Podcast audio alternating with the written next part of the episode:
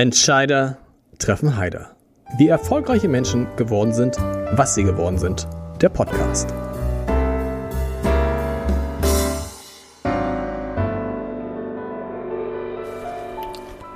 Dieser Podcast wird präsentiert vom Haspa Private Banking für Unternehmerinnen und Unternehmer. Wir stimmen Privat- und Firmenvermögen perfekt ab. Denn die erfolgreiche Entwicklung von Privat- und Firmenvermögen lässt sich nicht getrennt voneinander planen. Unsere Beraterinnen und Berater bieten Ihnen in engem Zusammenspiel eine ausgezeichnete Betreuung und ein umfassendes Verständnis Ihrer Bedürfnisse mit Lösungen, die so individuell sind wie Ihr Fingerabdruck. Vereinbaren Sie ein persönliches Gespräch auf haspa.de slash pb. Liebe Freunde von Entscheider treffen Heiter, in einem anderen Podcast, in dem Gute Nacht Podcast des Hamburger Abendblatts, den es immer werktags um 21 Uhr gibt, fünf kurze, knappe Minuten mit interessanten Gesprächsbannern. Da hatte ich neulich Kai Diekmann zu Gast, den ehemaligen Chefredakteur der Bildzeitung, den Gründer von Story Machine. Und der hat in diesen 20 Folgen, die wir da aufgenommen haben, so viel tolle Sachen, so viele interessante Sachen gesagt, vor allen Dingen über sein Verhältnis, seine Beziehung, seine Freundschaft zu Helmut Kohl, dass ich dachte, das kann ich euch, das kann ich Ihnen nicht vorenthalten. Da muss man nochmal ein Best-of veröffentlichen für Entscheider treffen Heider. Und das, das hört ihr, das hören Sie jetzt gleich hier. Ähm, also das Beste aus 20 Folgen mit Kai Diekmann. Ähm, es lohnt sich reinzuhören, vor allen Dingen, wie gesagt, wenn es um Helmut Kohl geht. Da erzählt er Schicht Geschichten, die er, glaube ich, so noch nicht erzählt hat. Viel Spaß jetzt mit Kai Diekmann.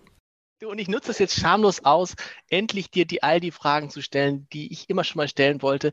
Und eine, ich kenne die Geschichte, aber du musst sie erzählen. Ich möchte einmal jetzt wissen, diese Sache mit Helmut Kohl, du bei der Schülerzeitung hundertfach aufgeschrieben. Gehört aus deinem Mund, wie dein erst, erster Kontakt mit Helmut Kohl war, habe ich noch nie. Also, äh, wie viel Zeit hast du denn? Ich dachte, das sind nur fünf, fünf Minuten, Minuten, heute Abend.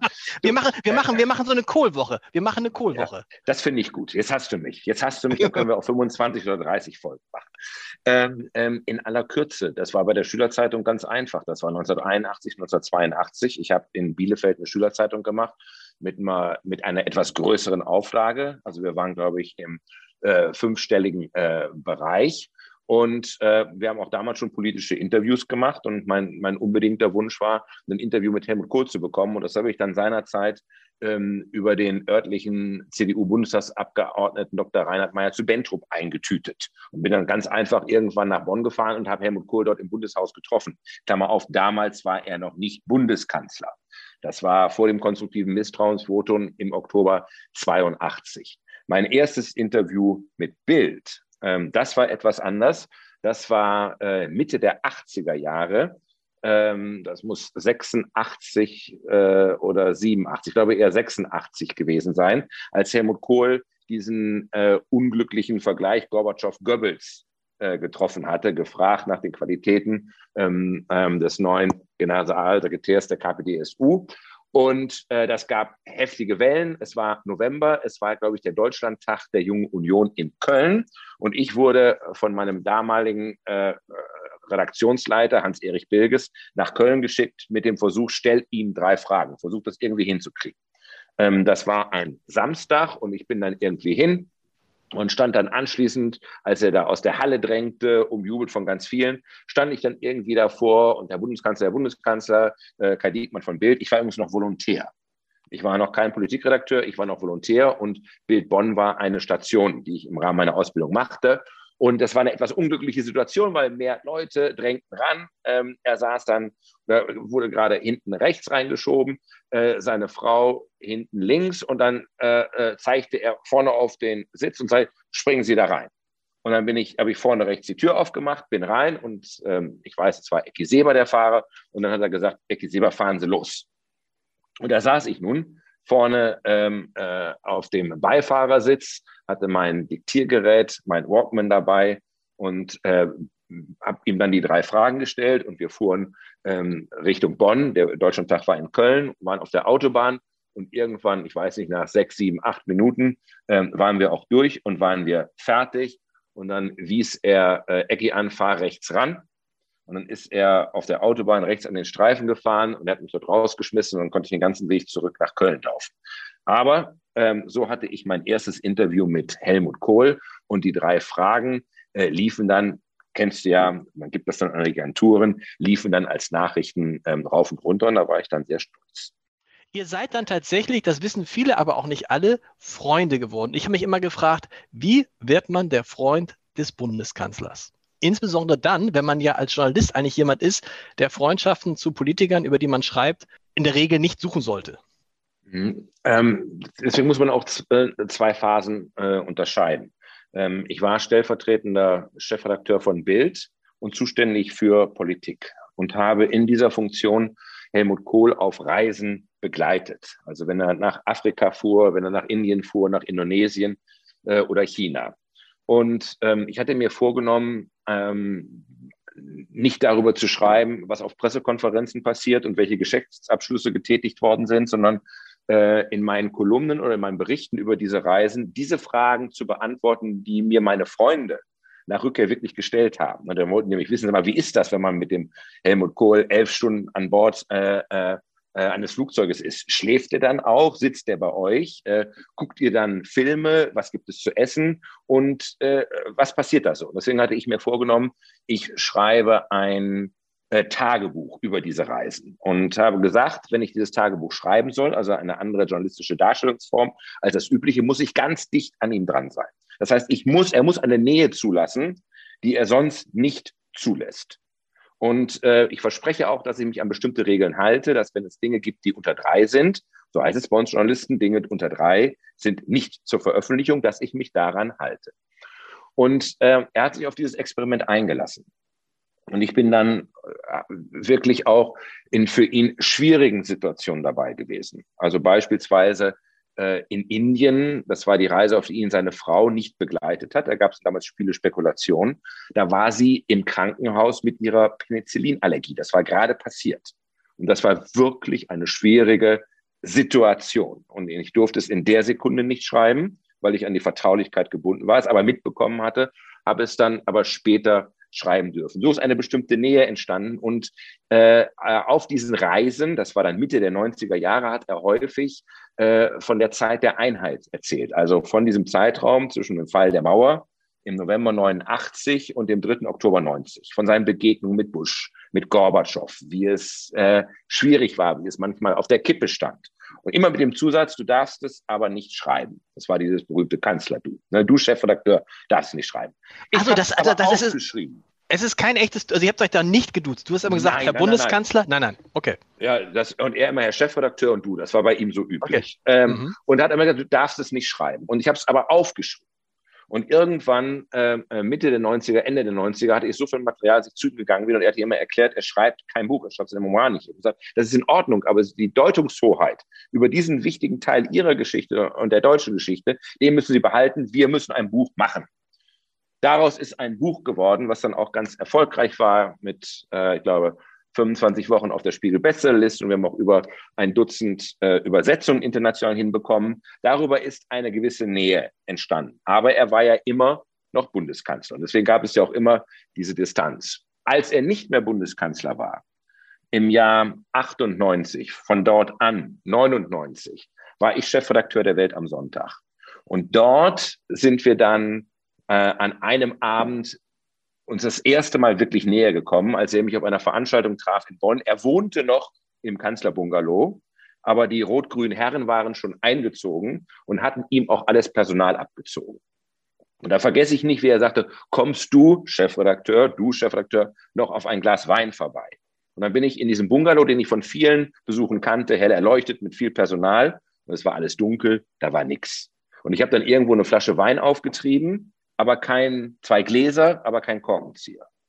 Und am Ende saßen wir dort mit dem Kanzler, dem Kanzler der Einheit, und ich habe den Korken in die Flasche gedrückt, damit wir überhaupt in der Lage waren, dann ein bisschen Wein rauszubekommen. Und dann haben wir dort gesessen und dann hat er darüber gesprochen, wie das seinerzeit war, als er wiederum den Abschied von Ludwig Erhard erlebt hat. Und wer, wie er am Ende allein mit Ludwig Erhard in diesem Kanzlerbungalow saß und zugucken musste, wie all die, äh, von denen er halt immer glaubte, sie seien, seien seine Freunde, seine Vertrauten, ihn dann auch ein Stück weit alleine gelassen haben. das waren die Momente und er war nicht mehr Bundeskanzler. Er war Ex-Kanzler, wo wir uns näher gekommen sind und dann natürlich im Zusammenhang mit der Spendenaffäre, in der es sehr viele Momente gab, in denen er sehr alleine war und vor allem dem furchtbaren Selbstmord äh, äh, seiner Frau, ist dann etwas geworden, wo wir uns sehr nahe gekommen sind. Und gestern, nochmal reinhören, was gestern war, endeten wir damit, lieber Kai, dass du ein Paket bekommen hast. Genau. Von Helmut Kohl. Was war da drin? Ist natürlich jetzt die Frage, die sich seit gestern alle stellen. Am Ende war eine Vase drin.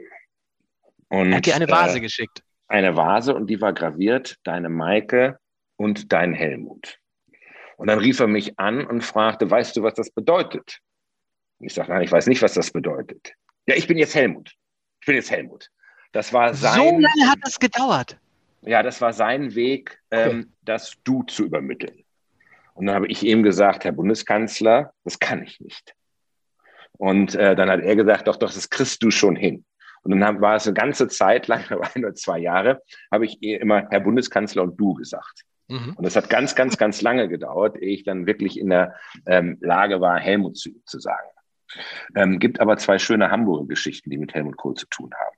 Erzähl. Er war, er war irgendwann ähm, in Hamburg, ich glaube bei Thalia, um seine Memoiren zu signieren. Hatte eine Signierstunde und ähm, zur gleichen Zeit hatte ich mich äh, im vier Jahreszeiten getroffen ähm, mit seiner damaligen noch Lebensgefährtin Maike Kohl-Richter. Äh, Maike äh, Richter. Und dann kriegten, und anschließend war ein Essen bei uns zu Hause am Innocentia Park geplant. Und äh, dann kriegten wir den Anruf vom Kommando, sie seien vom äh, Thalia-Geschäft schon losgefahren Richtung äh, Innocentia Park. Und wir wussten genau, das schaffen wir nicht, wir sind zeitlich zu spät, das kriegen wir nicht hin. Es war zum Glück aber Herbst, es war abends schon dunkel und dann haben wir den Kommando und wir wussten, es würde ganz schlechte Laune machen, wenn er vor uns da ist und wir verspätet kommen. Und dann haben wir den Kommandoführer gebeten, doch äh, bitte zweimal um die Alster zu fahren, die dunkle, weil wir fest davon überzeugt waren, das kriegt Helmut nicht mit. Und in der Zeit haben wir dann alle Zeit, in Ruhe nach Eppendorf zu kommen. Hat auch geklappt. Haben sie auch tatsächlich gemacht. Und das andere ist eigentlich eine sehr berührende Geschichte. Da rief er mich auch. Äh, die Geschichte geht anders. Ich fuhr mit dem Zug von Berlin nach Hamburg. Und wen treffe ich im Speisewagen? Nicht im Speisewagen, doch im Speisewagen. Helmut Schmidt. Und ich sage, guten Tag, Herr Bundeskanzler. Und Helmut Schmidt sagt zu mir, ich weiß, wer Sie sind, setzen Sie sich. War damals Chefredakteur vom Bild. Und dann habe ich mich gesetzt und dann hat er mich anderthalb Stunden lang eigentlich nur ausgefragt nach Helmut Kohl. Warum hat er das so gemacht? Warum hat er das so gemacht? Warum hat er das so gemacht? Und ich habe dann Helmut Kohl davon berichtet, habe ihn angerufen und gesagt, du, ich habe Helmut Schmidt getroffen und der hat sich eigentlich nur noch du erkundigt. Mm, mm, mm. Und Wochen später, ein Montagmorgen, klingelt mein Telefon und dann ist Helmut Kohl dran. Und dann fragt er mich, weißt du, wo ich bin? Ich sage, ich habe keine Ahnung, wo du bist. Ich fahre gerade nach Hamburg rein. Ich sage, du fährst gerade nach Hamburg rein, was machst du in Hamburg? Ich treffe mich mit Helmut Schmidt. Ich sage, du triffst dich mit Helmut Schmidt? Ja, sagt er, ich bin angerufen und ich möchte ihn besuchen. Ich bin der Jüngere. Und ich wollte nicht, dass ich, wir müssen uns aussprechen. Und ich wollte nicht eines Tages im Bad stehen, bei der Rasur und im Nachrichten hören, dass Helmut Schmidt nicht mehr ist. Und so hatten sie sich tatsächlich dann im äh, Gebäude der Zeit verabredet. Helmut Kohl ist über die Tiefgarage reingefahren und hatte mich dann vorher gefragt, hast du anschließend noch Zeit? Wollen wir uns noch treffen? Habe ich gesagt, ja, auf jeden Fall, lass uns abends noch treffen. Und dann äh, haben wir uns äh, verabredet in dem, heißt das, äh, in Paris Bar, in dem Restaurant in der Nähe Café vom... Paris, Café Paris im Rathaus, genau. Café Paris, das, das ehemalige Fle Fleischerei, ne? Genau. Und äh, dann kam ich, war ein bisschen verspätet und dann saß er direkt, wenn man reinkommt, am Eingang rechts, äh, strahlend, ging ihm gut und war noch voll von dieser Begegnung mit Helmut Schmidt, die ihm wahnsinnig gut getan hat und über die sich sehr gefreut hat. Und dann war auch der Gegenbesuch verabredet bereits. Und zu diesem Gegenbesuch ist es dann leider nicht mehr gekommen, weil es dann ja äh, den, den Zwischenfall gab, den Schlaganfall, den Unfall von Helmut Kohl, der ihn dann ja auch äh, am Ende in den Rollstuhl gebracht hat. Wir haben ganz viel über Helmut Kohl gesprochen. Für mich faszinierend, weil das für mich der Kanzler ist, wie so für so viele, mit dem ich aufgewachsen bin. Also man, die Vorstellung, dass es einen anderen Kanzler gibt als Helmut Kohl, so wie es der Generation jetzt ging, vielleicht mit Angela Merkel. Du musst noch mal darüber sprechen, wie das war, als es Helmut Kohl dann immer schlechter ging und er äh, ja mehr oder weniger zu Hause bleiben musste. Da hast du dich auch mit, äh, mit ein paar Freunden von Helmut Kohl bis zuletzt, kann man sagen, um ihn gekümmert. Ja, es gab aber auch schon eine wirkliche Verbundenheit. Er war ja übrigens auch, als äh, meine Frau Katja und ich in Hamburg im Rathaus äh, geheiratet haben. War Trauzeuge, äh, ne? Ähm, war er Trauzeuge. Ähm, das war im Jahr 2002. Äh, Im Januar äh, gibt es auch äh, eine hübsche Anekdote. Äh, wir haben heimlich geheiratet, äh, mehr oder weniger. Das heißt, mit unseren Eltern und unseren Trauzeugen. Und wart ihr ähm, nicht die ersten, die, wart ihr nicht die ersten, die im Rathaus heiraten durften? Nach vielen, vielen Jahrzehnten. Genau. Ne? Also in dem ja, genau. Hochzeitszimmer war, glaube ich, genau. 50 Jahre nicht äh, geheiratet waren und wir waren die ersten, die damit wieder begonnen haben. Und dann äh, wurde ähm, Helmut Kohl, als er dann die äh, Stufen des Rathauses hinaufstieg, äh, von einem Reporter des NDR erspäht. Und äh, der fragte dann äh, einen, einen der Rathausdiener, was macht er denn hier? Und dann war die äh, Antwort, ja, äh, hier ist eine Hochzeit, der heiratet. So dass es anschließend die Fehlinformation und die Fehlmeldung gab, dass Helmut Kohl in Hamburg heimlich geheiratet hätte.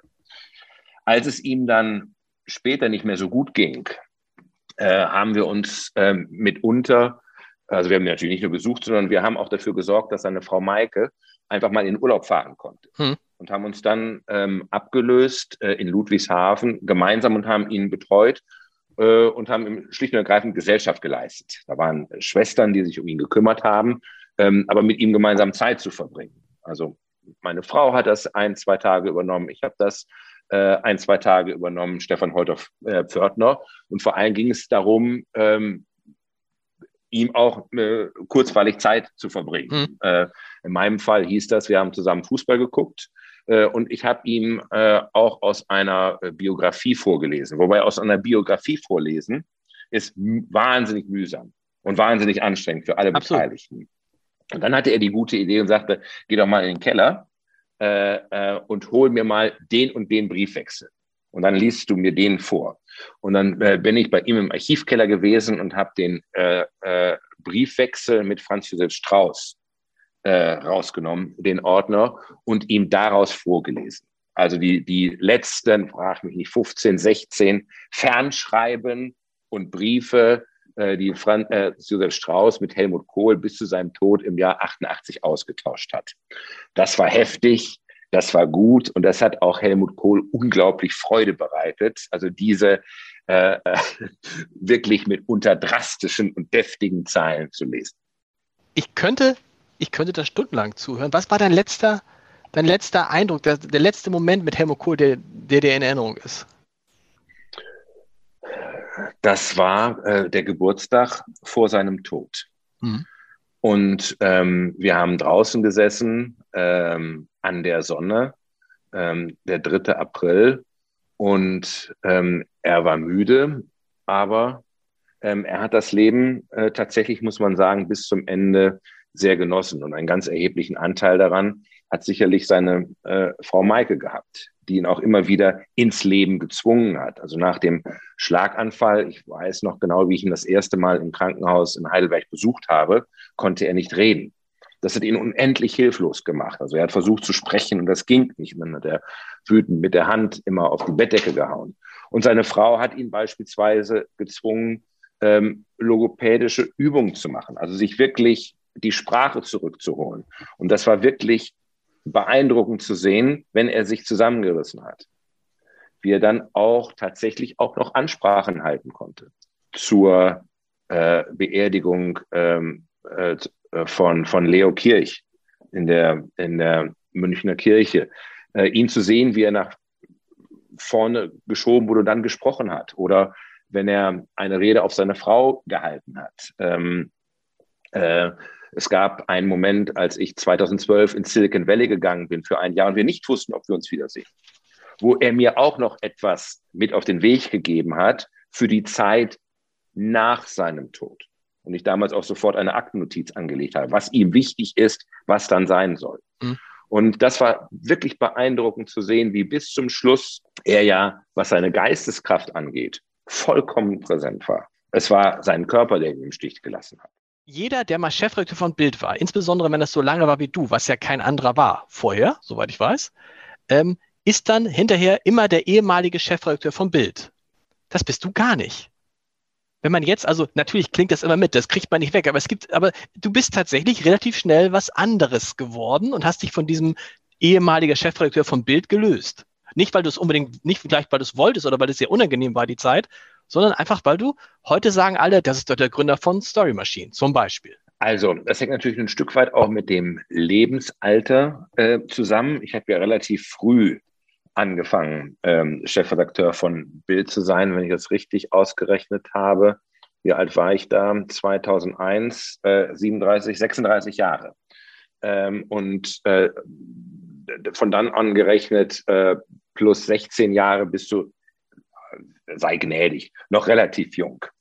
Und äh, es war ja auch mein Bedürfnis, was anderes zu machen. Also dieses Neuerfinden hat natürlich auch zur Folge, dass du äh, an mancher Stelle dann ein Stück weit deines alten Lebens überdrüssig wird. Und insbesondere der Aufenthalt in Kalifornien war so ähm, grundlegend anders und hat ähm, einen solchen Kontrast abgebildet zu meinem äh, wirklich spannenden Leben bei Bild. Aber zu dem Zeitpunkt war ich ja dann auch schon zwölf Jahre Chefredakteur und hatte eine Menge erlebt. Und ähm, die Fürsorge des Verlages äh, war natürlich auch immer ein Stück weit goldener Käfig. Und dieser Käfig ist zwar golden, aber er hat am Ende doch Gitterstäbe. Und sich davon mal zu befreien, davon was anderes zu machen, das ist ein, ein Bedürfnis geworden, was in der Zeit im Silicon Valley wirklich gewachsen ist. Eine ganz, ganz einfache, äh, äh, simple Geschichte. Ähm, ich bin in der ganzen Zeit bei Bild so gut wie nie selbst Auto gefahren, sondern äh, wurde hier morgens abgeholt und wurde hier abends wieder abgesetzt. Als ich das erste, und das hat, ist, klingt wahnsinnig bequem, bedeutet aber auch ganz viele Einschränkungen. Ich kann halt nicht laut die Musik hören, die ich hören möchte. Ähm, ich kann mich am Telefon nicht mit meinen Kindern oder meiner Frau äh, äh, streiten, sondern du bist halt immer äh, schon mit jemandem zusammen.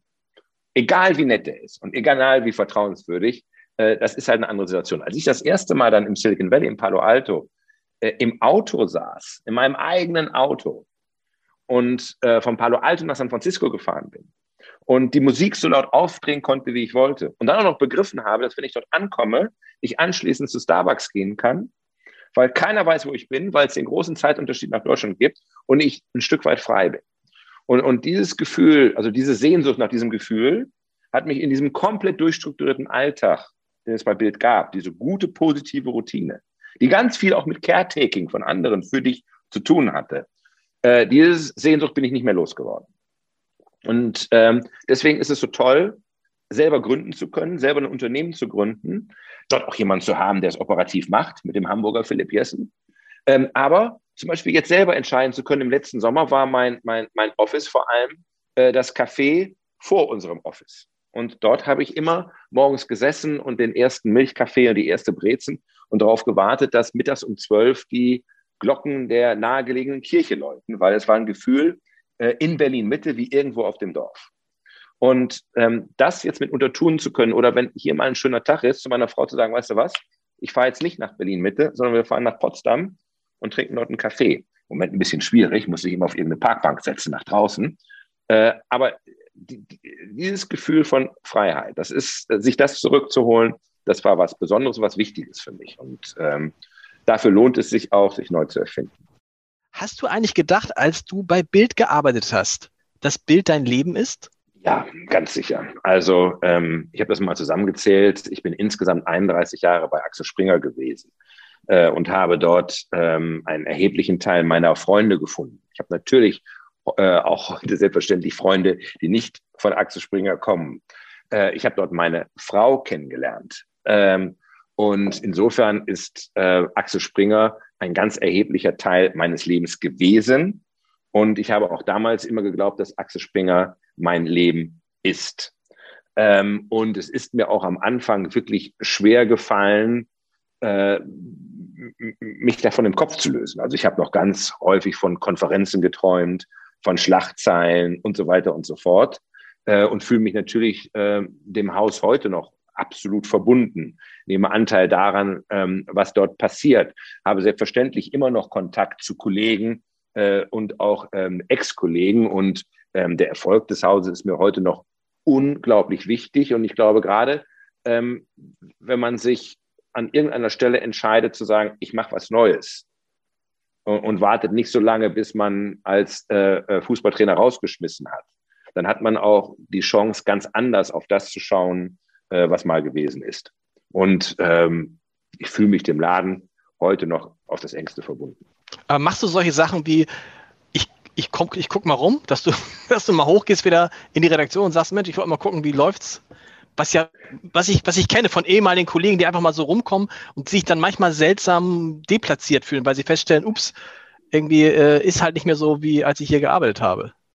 Natürlich ist es ähm, anders. Ähm, na natürlich ähm, kriege ich auch immer noch viel mit, weil ich halt mit Leuten zu tun habe, äh, ähm, die dort arbeiten. Aber es ist nicht so, dass ich dort irgendwie rumhopse. Das hätte ich auch als Chefredakteur nicht so wutzig gefunden, wenn da mein Vorgänger irgendwie wie so ein Untoter immer rumläuft. Ähm, ich glaube, das muss man sich äh, ähm, äh, gegenseitig ersparen. Und äh, Wobei, ich, ich finde das, ich, ich finde das, ich, ich finde das geil. Ich, manchmal hätte ich mir gewünscht, dass ich einen direkteren Kontakt zu einem meiner Vorgänger gehabt hätte, weil es mal so schön ist, sich mal auszutauschen mit einem, der die Situation kennt.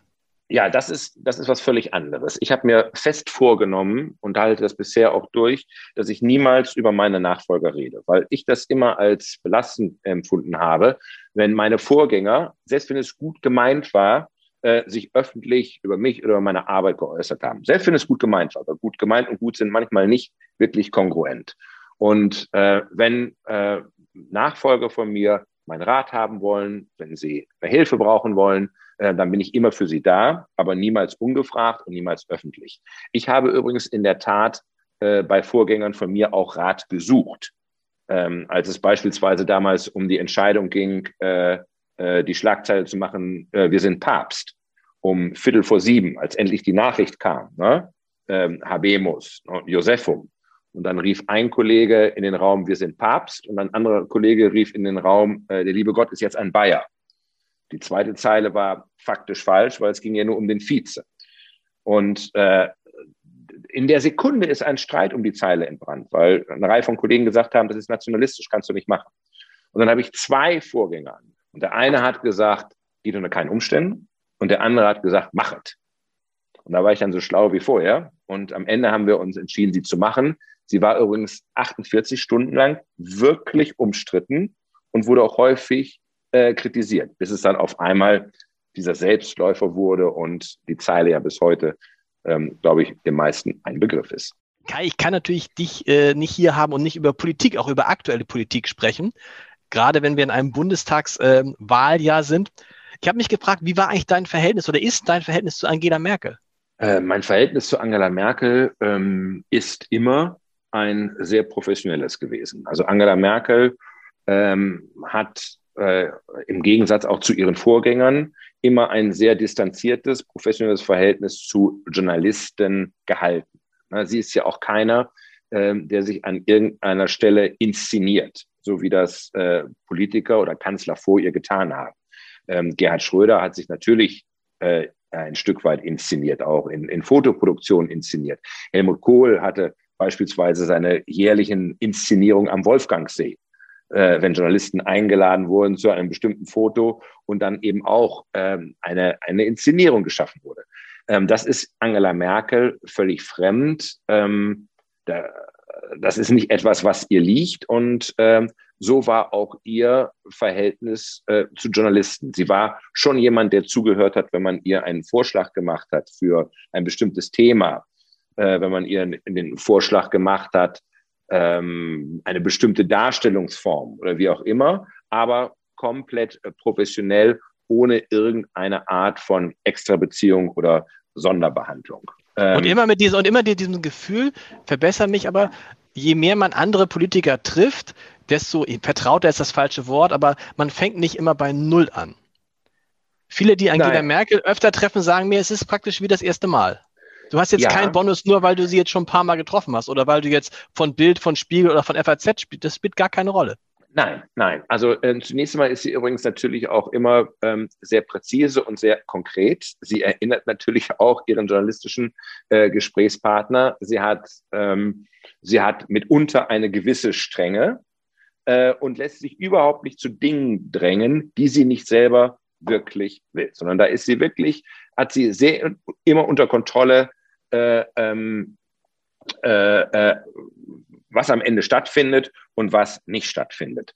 Ähm, wo sie immer zur Stelle war, wofür ich extremst dankbar gewesen bin, das sind, wenn es um Anliegen im Zusammenhang mit Israel gegangen ist. Ähm, du weißt, dass ich auch seit, glaube ich, jetzt oder jetzt im dritten Jahr Vorsitzender von Yad Vashem bin. Yad Vashem, dem zentralen Erinnerungsort an die äh, Opfer der Shoah. Und wann immer es um etwas ging, um die Eröffnung äh, einer Ausstellung, äh, um andere Unterstützung, äh, ist Angela Merkel grundsätzlich zur Stelle gewesen, ohne Wenn und Aber und auch mit einem hohen persönlichen Einsatz. Und äh, so dieses unbedingte Eintreten für die Partnerschaft, für die Freundschaft mit Israel, zu wissen, wie wichtig das für uns ist als, als Deutsche, als Deutschland, ist etwas, was mir immer den allergrößten Respekt abgenötigt hat. Und ich muss war, dein, war, dein sagen, Verhältnis, war dein Verhältnis zu ihr ein anderes, weil sie wusste, wie eng du mit Helmut Kohl befreundet warst? Also das war, ähm, das äh, ist natürlich nicht verborgen geblieben. Und ähm, äh, wir haben auch über diesen Kontakt äh, zum Beispiel ähm, dafür gesorgt, dass es Begegnungen äh, oder zwischen beiden möglich wurden. Also sowohl ähm, der Besuch von Helmut Kohl im Kanzleramt, als dann Angela Merkel eingezogen war vor seinem äh, Unfall, als auch ein späterer Besuch von Angela Merkel äh, bei Helmut Kohl in Ludwigshafen, als er bereits an den Rollstuhl gefesselt und nicht mehr entsprechend reisefähig äh, äh, gewesen ist im Moment so die Zeitungen und Zeitschriften und alles liest, denkt man, hey, wir kriegen wieder eine Frau als Kanzlerin. Ach, das weiß ich nicht. Ähm, die politischen Stimmungen sind so volatil. Guck mal, noch vor ein paar Monaten äh, dachten wir alle, die ähm, Union kann keiner mehr vom Umfragepodest äh, äh, runterschmeißen. Und dann siehst du mal, wie schnell sowas gehen kann. Das heißt, die äh, traditionellen Bindungen haben ja tatsächlich nachgelassen und die Bereitschaft, ähm, sich auch auf andere Parteien, auf andere Personen einzulassen, ist eine viel größere geworden. Ähm, die Grünen sind ein Stück weit auch erwachsen geworden und haben eben äh, ganz vernünftig gezeigt und haben auch äh, im Übrigen äh, konservative Politikfelder besetzt. Ne? Ähm, Helmut Kohl hat immer gesagt, Umweltschutz ist am Ende nichts anderes als die Bewahrung der Schöpfung. Ne? Ein zutiefst bürgerliches und konservatives Anliegen. Und das haben sie möglicherweise äh, mit einer größeren Konsequenz vertreten und thematisiert, als das beispielsweise die äh, großen äh, klassischen Volksparteien äh, getan haben.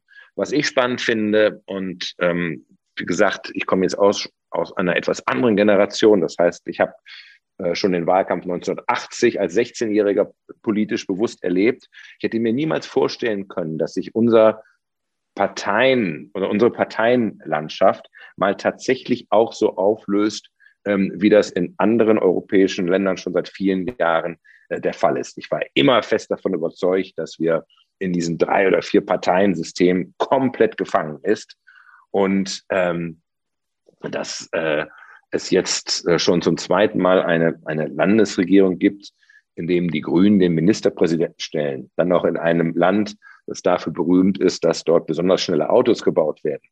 Äh, und der Juniorpartner die, die CDU ist, das sind alles Dinge, äh, die zeigen, wie am Ende wir doch politisch beweglich sind und wie sich politische Befindlichkeiten eben auch ändern. Und möglicherweise, ich glaube, wenn es eine Sache gibt, die ich falsch gemacht habe, dann ist es die, dass ich viel zu lange Bildchefredakteur war. Ne? Es gibt irgendwann eine Routine, die ist auf der einen Seite gut, aber auf der anderen Seite werden nicht mehr die Fragen gestellt, die eigentlich notwendig sind, um jeden Tag an der Front erfolgreich zu sein. Und das kann man, und das zwar, kann man nicht verhindern, das kann man nicht verhindern, auch wenn man sich wie du noch so mehr und erfindet und immer jung bleibt und nein, immer frisch bleibt. Nein, nein, nein, nein, nein. Am Ende haben im besten Sinne haben, wenn es um ein Thema ging, äh, wurde in meiner Umgebung häufig nicht mehr gefragt, wie machen wir das? Ne, was will der Leser, sondern was will Kai? Und das war nicht böse gemeint, sondern es war gut gemeint. Es war also alles viel zu sehr auf den Chefredakteur ausgerichtet und manchmal auch in der Annahme, wir machen das so, weil Kai will das so. Im Voraus einen Gehorsam. Äh, das heißt, du kannst gar nicht verhindern, dass sich immer mehr auf dich ausrichtet und du bestimmte Dinge nicht mehr mitbekommst, weil sie auch von dir ferngehalten werden. Und ich rede hier nicht, weil dir jemand schaden will, sondern im besten Sinne und im, äh, äh, aus dem Verständnis heraus, dir etwas Gutes zu tun. Und ich glaube eben auch, und selbst das hat man bei Helmut Kohl gesehen, dass die letzten vier Jahre seiner Kanzlerschaft waren nicht wirklich von Innovation geprägt sondern das war, war, ja auch irgendwo eine Zeit, wo nicht mehr besonders viel gestaltet wurde. Und es gibt einfach eine, es gibt so eine, eine Zeit, die tut einem selbst nicht mehr gut und die tut der Organisation, der Partei, dem Unternehmen, dem Land auch nicht mehr gut, wenn man dort über eine bestimmte Zeit ist. Und, und ich das, glaube, dass es dann einfach so ein genau. Bedürfnis nach einem Wechsel irgendwann gibt. Und wir müssen mal über das Schreiben reden, weil ähm, das ist ja das, was uns auch verbindet, das Schreiben, viel Schreiben.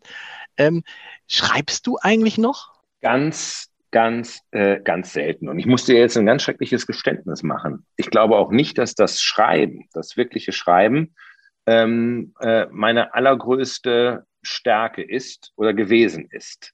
Ähm, ich glaube, es gibt äh, ganz, ganz, ganz viele bei Bild, die haben tausendmal besser geschrieben als ich sondern ähm, und ich war auch immer davon überzeugt, dass ähm, ich als Chefredakteur äh, mich ja selber nur begrenzt skalieren kann. Der Tag halt hat nur eine bestimmte Anzahl von Stunden und ich muss gucken, wie ich in der Zeit ähm, das, was mich als Chefredakteur ausmacht, am besten zum Wohle der Zeitung einsetzen kann. Und ähm, deswegen habe ich immer gesagt, äh, ich bin nicht der Kommentarschreiber. Weil wenn der Bild-Chefredakteur einen Kommentar schreibt, dann muss der sitzen. Dann ist das wichtig und dann muss der sitzen. Und ähm, äh, für einen Kommentar, der ja auch entsprechend kurz sein muss, und du kennst das den berühmten ne, Brief von Goethe, ne, lieber Freund, ne, ich habe heute wenig Zeit, deswegen wird es ein langer Brief, musst du Zeit investieren. Zwei Stunden. Und ich war immer davon überzeugt, dass ich diese zwei Stunden im Zweifelsfall besser einsetzen kann äh, für das Produktbild. In der Entscheidung, äh, was sind die Prioritäten.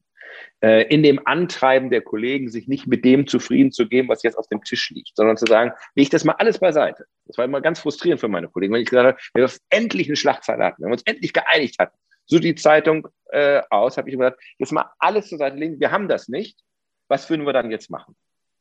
Und alle immer gesagt, oh Gott. Und wir uns dann nochmal gequält haben, nochmal geguckt haben, gibt es noch irgendetwas, was wir übersehen haben, gibt es noch die eine Idee, auf die wir morgen alle ganz stolz sind und wo wir dann sagen, das bringt uns weiter. Ähm, und ähm, das war eigentlich immer das, von dem ich geglaubt habe, dass es äh, der Mehrwert ist, den ich der Marke bringe. Nicht so, sehr in meinen schriftstellerischen Ergüssen, in meinen Formulierungen, aber in dieser einen Idee, in dieser einen Aktion, in dieser einen Inszenierung, ähm, die uns dann nochmal hat anders aussehen lassen als alle anderen. Also, um ein Beispiel zu sagen, ich erinnere mich, wie ähm, eine, eine Meldung über DPA äh, lief, dass äh, die Handschrift ausstirbt in Deutschland, dass kaum einer mehr mit der Hand schreibt. Und darüber haben wir in der Redaktion dann diskutiert und das kann eine Meldung sein, das kann eine Umfrage sein, schreiben Sie noch mit der Hand. Und ich habe mir am Ende gewünscht, lasst uns doch die gesamte Seite 1 von Bild morgen in Handschrift machen. Alles. Jeden einzelnen Buchstaben ist morgen Handschrift. Und dann alle erst, oh Gott, das geht überhaupt nicht, das kriegen wir zeitlich nicht hin. Und am Ende haben wir es geschafft. Und äh, das war eben eine ganz besondere Ausgabe. Und das ist, glaube ich, dann etwas, äh, an der Stelle bringst du als Chefredakteur deiner Zeitung den Mehrwert, veränderst sie, drückst ihr deinen Stempel auf, gibst ihr das typische Gesicht. Und deswegen äh, kann ich auch gut damit leben, zu sagen, es gab so viel andere, die so viel besser geschrieben haben. Und es war meine Aufgabe, die bei Bild zu haben und dafür zu sorgen, dass sie den Freiraum hatten, die wirklich guten Sachen schreiben zu können. Gerne geschrieben habe ich übrigens immer. Immer. Das, das, ist, das ist ja ein schmaler Grad. Da bin ich, bin ich mal, was du sagst. Wenn die Leute sagen, hat er sie noch alle, wenn du eine Idee hast, dann ist meine Erfahrung, entweder ist, die, ist das, was man vorhat, eine Sensation oder es ist wirklich blöd. Man weiß es halt nur vorher nicht, oder? Man muss dann irgendwie sich für, also ich, ich könnte jetzt solche und solche, also diese, die Reaktion, die kenne ich auch, also dass mich Leute äh, nach an einer Konferenz danach anrufen und sagen, du übertreibst, jetzt bist du wirklich komplett durchgedreht, das können wir nicht machen. Und dann, Aber toll, Lars, äh, toll, Lars ja. äh, dann bist du, äh, dann bist du noch genau richtig. Du genau brauchst diese, du brauchst diese Leute. Und ich weiß noch, wie wir einmal, ähm, da ging es äh, in irgendeiner Debatte, äh, Grenzen der Meinungsfreiheit, und äh, dann haben wir uns für eine Schlagzeile entschieden. Das war dann ein Wutanfall, den ich hatte. Die Schlagzeile hieß, das wird man ja wohl noch sagen dürfen. Und darunter dann äh, lauter Sätze subsumiert. Ich bin stolz, ein Deutscher zu sein. Und äh, da habe ich ein paar Sätze formuliert äh, und anschließend kam äh, Nikolaus Blome, Politikchef vom Bild, in mein Zimmer und brüllte mich zusammen und sagte, hast du sie eigentlich noch alle? Und an den und den und den Stellen geht das nicht. Und ähm, das fand ich dann für mich total beruhigend, weil natürlich hatte ich in meiner Wut überzogen und wollte auch immer überziehen. Weil wenn du nicht überziehst, wenn du nicht über Grenzen gehst, dann, dann gehst du nicht weit genug. Und du brauchst dann aber die Leute, die dich zurückholen. Und solange das funktioniert, ist es ein gesundes Verhältnis. Und das, das Schlimmste ist, dass du dich aus Angst, dass dich keiner zurückholt, dass dich keiner kritisiert, dich im Mainstream, im Erwartbaren aufhältst. Das ist das, was im Moment der Politik passiert. Ne? Warum sind wir müde mit der Politik? Weil sie sich im Mainstream, im Erwartbaren auffällt und nicht neue Wege geht. Und wenn du als Chef, äh, wenn dir dein Team erlaubt, dass du überziehst und die dafür sorgen, dass sie dich zurückholen, dann ist das ein sehr gesundes Verhältnis und dann ist das für das Produkt total spannend. Ich, äh, ich gucke ja immer, was du so auf Twitter, auf Instagram machst. Erklär mir, was du da genau machst, weil du also man denkt immer, was macht, also äh, der müsste jetzt ja da irgendwie politische Meinungsäußerungen machen, aber was ich bei dir sehe, sind, das, ich mag das, Bilder von Potsdam, Bilder von deinen Ziegen, Bilder von, also eine Zeit lang von dir vom Laufen mit Strecken, jetzt ist es, jetzt ist es Eisbaden zuletzt gewesen, viel im Wasser. Und das ist, da denke ich an den alten Spruch, der, der Angler, nee, der Fisch muss dem, der Köder muss dem Fisch schmecken, weil die Leute das, das lieben die Leute am meisten. Ähm, das weiß ich nicht, aber natürlich ist so ein Instagram-Kanal, ist so ein Twitter-Kanal natürlich auch immer ein Stück weit Selbstinszenierung. Ne, das ist ja die Chance, die ich dort habe. Ähm, ich ähm, muss mich nicht von dir befragen lassen, sondern ich sage, die besten Interviews mache ich immer noch mit mir äh, äh, allein, ne? weil ich stelle mir einfach die viel besseren Fragen. Ähm, ich möchte mich halt nicht von dir überprüfen lassen. Keine Rendezvous mit der Wirklichkeit. Und ähm, an der Stelle ein Stück weit spielerisch umzugehen. Weißt du, wenn du 16 Jahre lang, du hast es ja selber in unserer ersten Podcast-Folge ge gesagt, ne, der ist ja, wenn man den kennenlernt, ganz anders, als er, ähm, als sein Medienbild ist. Und ähm, ich muss mich ja nicht politisch aufladen, ne, sondern ähm, da sind ja genug Themen, die mit mir in Verbindung gebracht werden. Ähm, ich muss mich nicht ähm, mit meiner Kompetenz, was Medien angeht, aufladen, weil bin lang genug in dem Betrieb gewesen.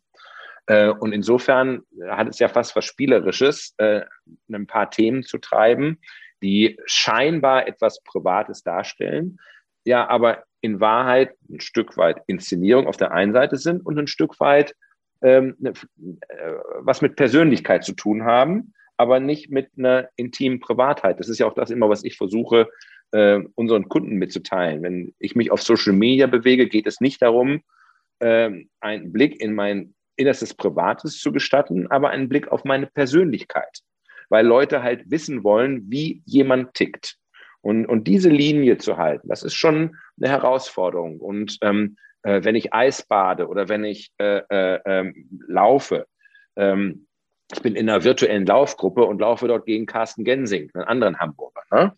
Und wir wechseln uns immer ab, äh, wer die Führung im Monat hat. Und gestern bin ich fast durchgedreht, weil ich war bei 100,2 Kilometern für den Monat und er, Schuft, hat es genauso gezirkelt, dass er bei 100,2 war und ausgekommen ist und ich dann wieder ran musste.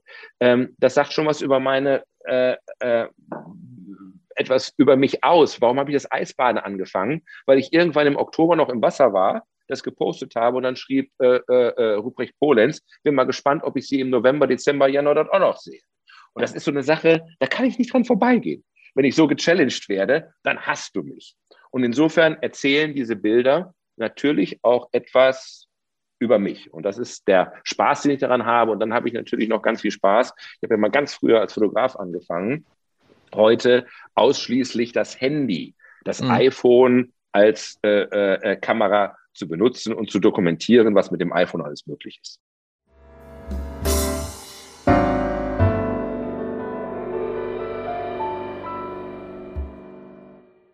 Weitere Podcasts vom Hamburger Abendblatt finden Sie auf abendblatt.de slash podcast.